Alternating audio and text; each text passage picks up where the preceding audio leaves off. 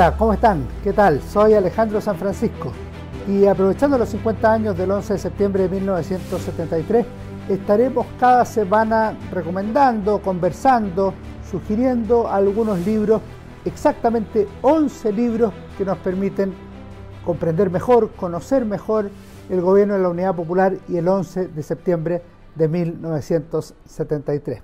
Esperamos compartir estos libros, esperamos que les gusten, que puedan leerlos y así acercarse más a una época convulsionada, pero también muy importante de conocer en la historia nacional. En esta serie de 11 libros sobre la Unidad Popular y el 11 de septiembre de 1973, vamos a partir con uno de Víctor Faría, La izquierda chilena 1969-1973, publicado por el Centro de Estudios Públicos el año 2000.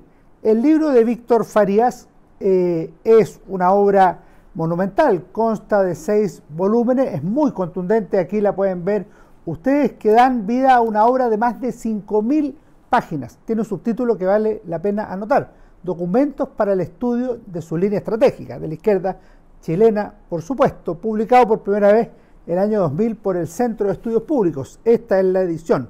Farías es historiador, filósofo chileno, radicado en Alemania durante mucho tiempo y que estudió a los nazis en Chile, a Heidegger y el nazismo y tiene también otros trabajos sobre historia nacional. Algunos de ellos buscan desmitificar la figura de Salvador Allende, dos trabajos al respecto. Sin embargo, no cabe duda que el trabajo de investigación sobre la izquierda chilena que vamos a presentar hoy resulta el aporte más contundente sobre la historia reciente de Chile. Los seis volúmenes publicados por Faría probablemente son la mayor publicación impresa de documentos sobre la unidad popular. Por sus páginas circulan documentos impresos, eh, algunos inéditos, otros que permanecieron solo en forma de manuscritos en su origen, precisamente en los años del presidente Salvador Allende. Adicionalmente, se pueden apreciar numerosas publicaciones de la izquierda chilena de aquellos años.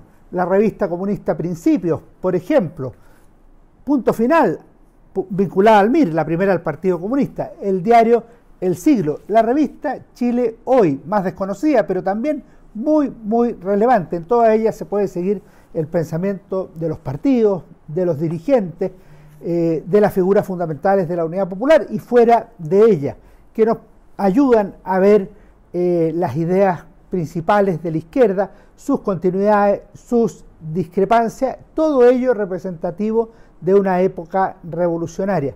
Las discrepancias no son menores al interior de la izquierda, entre la Unidad Popular y el MIR, por ejemplo, entre el Partido Comunista y el MIR, incluso las desavenencias entre Allende y los partidos que lo sustentaban.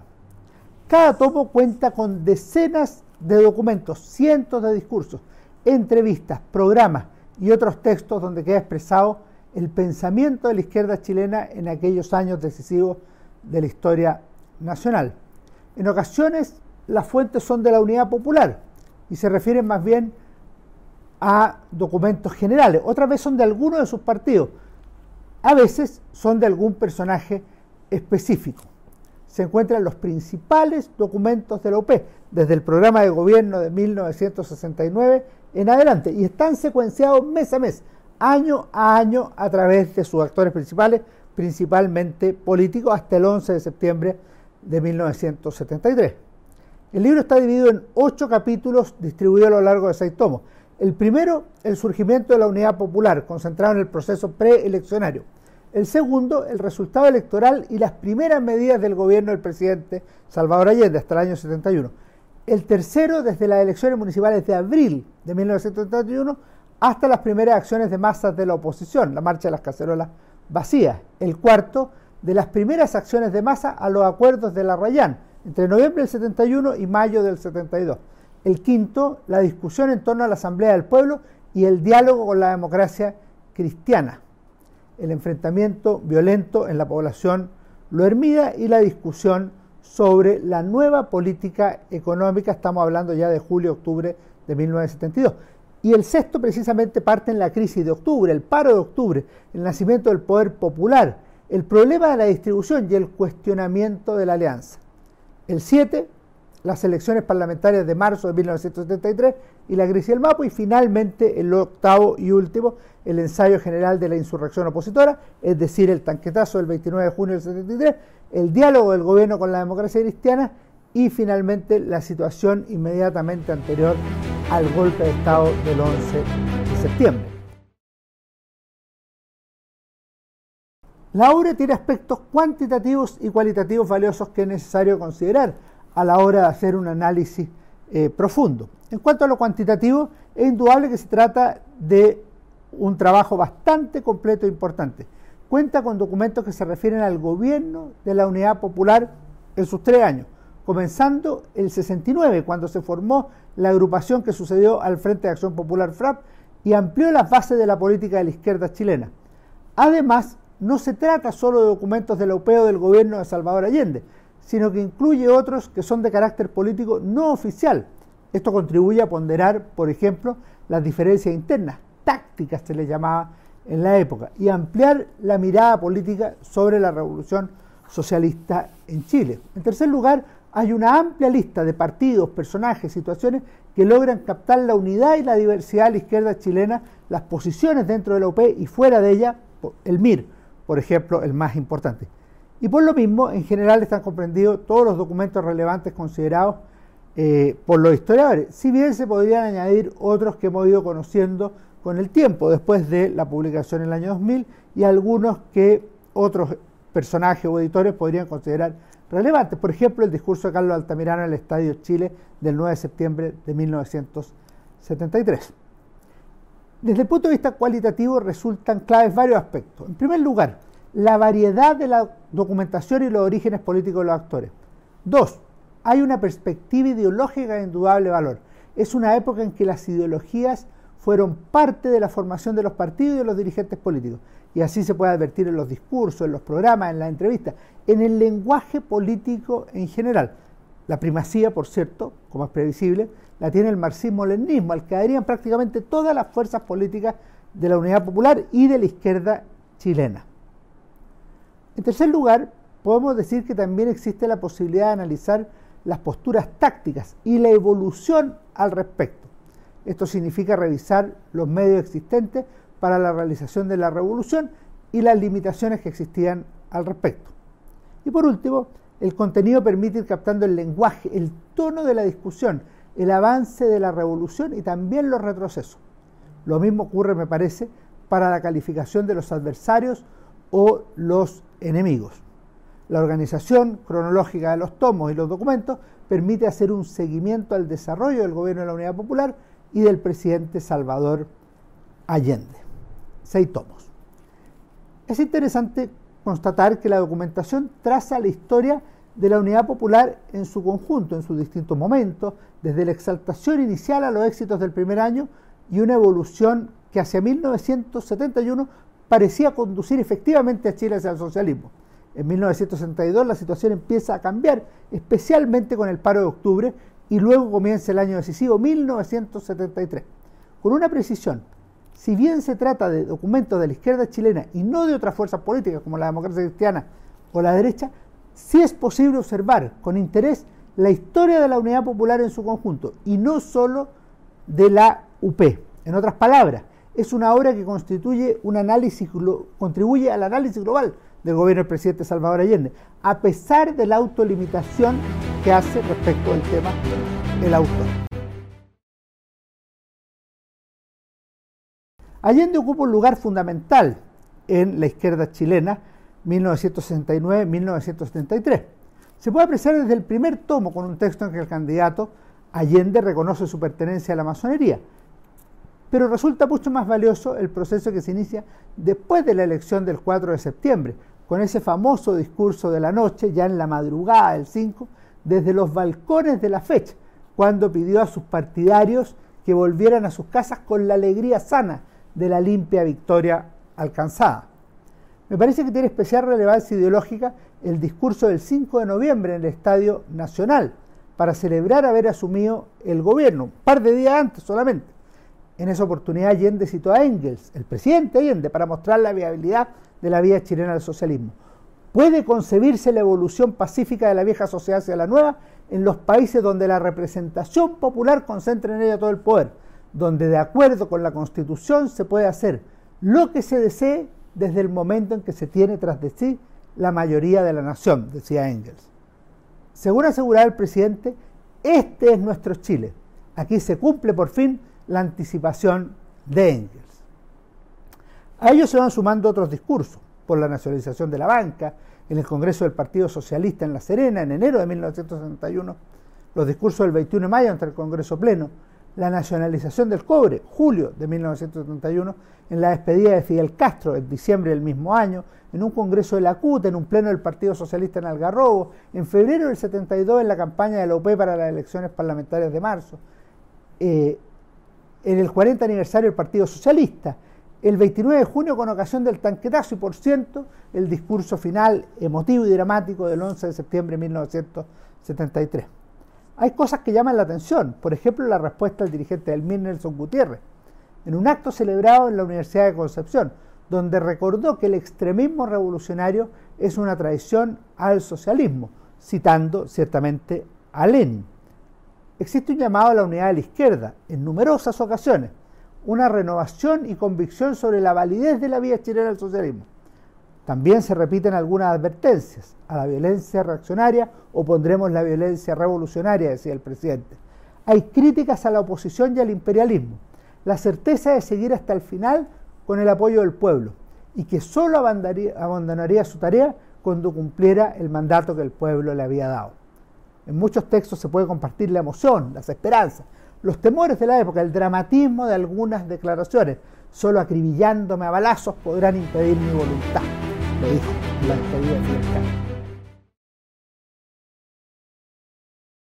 Otras reflexiones sobre la izquierda y la ultraizquierda, muy presentes en este trabajo de Víctor Faría, que es una de las cuestiones fundamentales de la izquierda y de la revolución chilena, y uno de los dolores de cabeza más grandes del presidente Salvador Allende. La importancia teórica y comunicacional de un grupo que permanecía fuera de la unidad popular, pero que tenía gran influencia, como era el movimiento de izquierda revolucionaria, sin duda afectó a la UP. El MIR aparece en numerosas ocasiones y en los diferentes capítulos de la obra. Destaca la presencia especial, si bien no exclusiva, de Miguel Enríquez, el joven y carismático y determinado dirigente del movimiento. Sin embargo, hay muchas otras partes donde está presente la visión de los miristas en artículos publicados en la mencionada revista Punto Final, en entrevistas, declaraciones, en discursos, también en formulaciones del Secretariado Nacional o del Comité Central del Movimiento. Hay un tema que vale la pena mencionar. Hay una revisión detallada de los documentos y eso muestra las continuas acusaciones del MIR y sus dirigentes contra el imperialismo y los golpistas, entre los que señala Patria y Libertad, el Partido Nacional, pero también Eduardo Frei Montalva. Sin embargo, es recurrente la animadversión contra el reformismo, concepto en el cual caen tanto el gobierno de la Unidad Popular como especialmente el Partido Comunista, quizá el principal destinatario de las críticas ministas.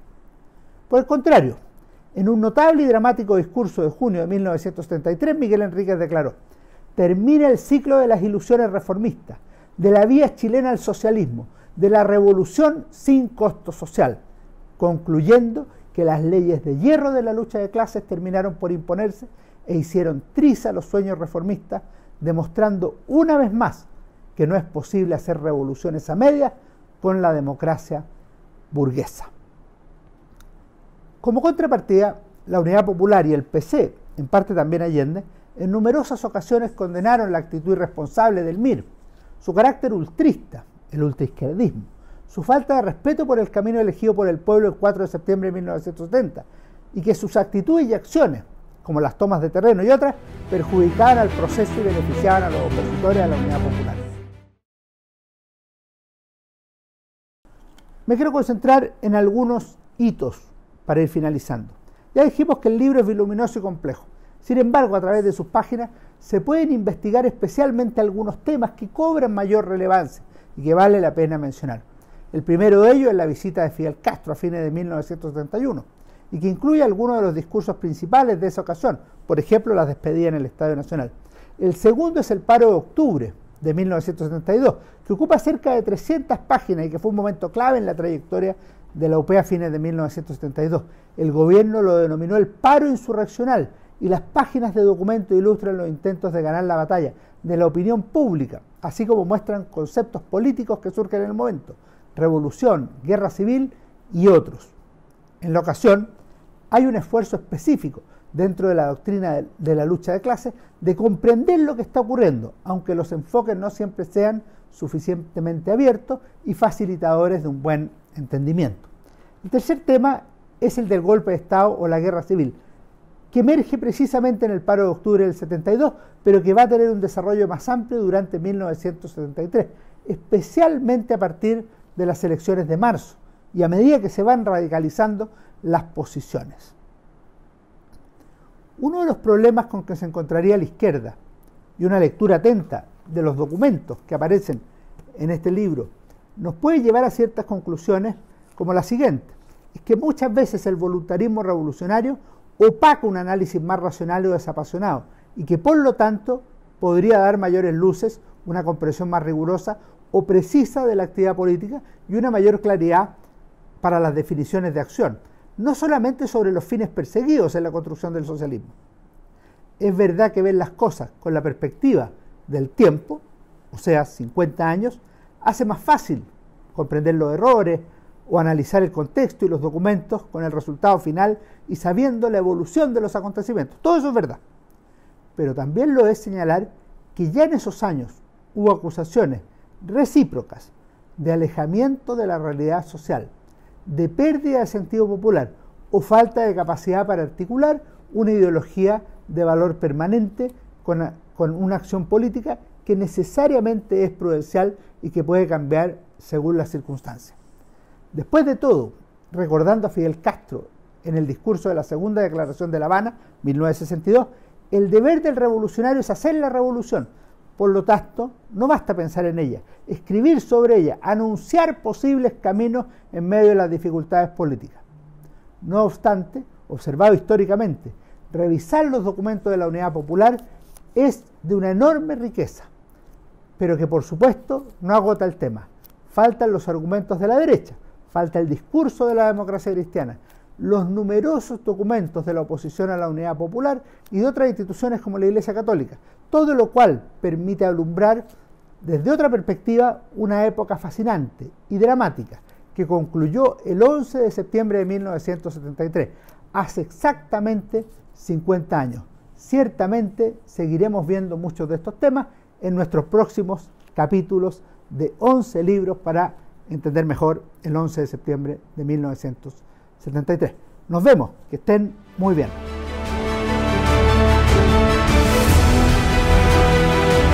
El libro, la realidad como no la habías visto.